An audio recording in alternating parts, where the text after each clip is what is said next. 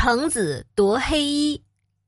宋国人程子不知在什么地方丢失了一件黑布上衣，他四处寻找，却遍寻无果。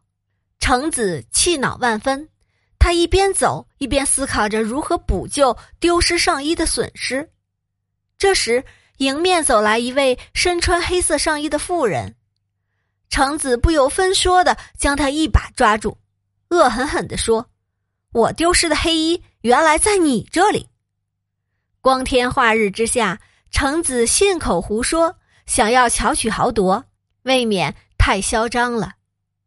那妇人被这光天化日之下突如其来的拦路行凶行为吓懵了，她急忙解释：“这件衣裳是我亲手纺的线，亲手织的布，亲手剪裁缝制而成，因此大小长短正合我身。”虽然您丢的也是一件黑衣，但并不是我这件呀。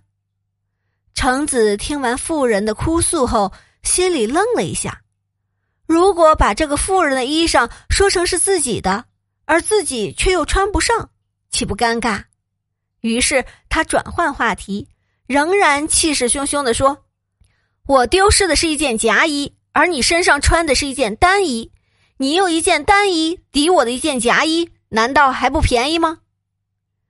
程子的话太无耻了，让人目瞪口呆。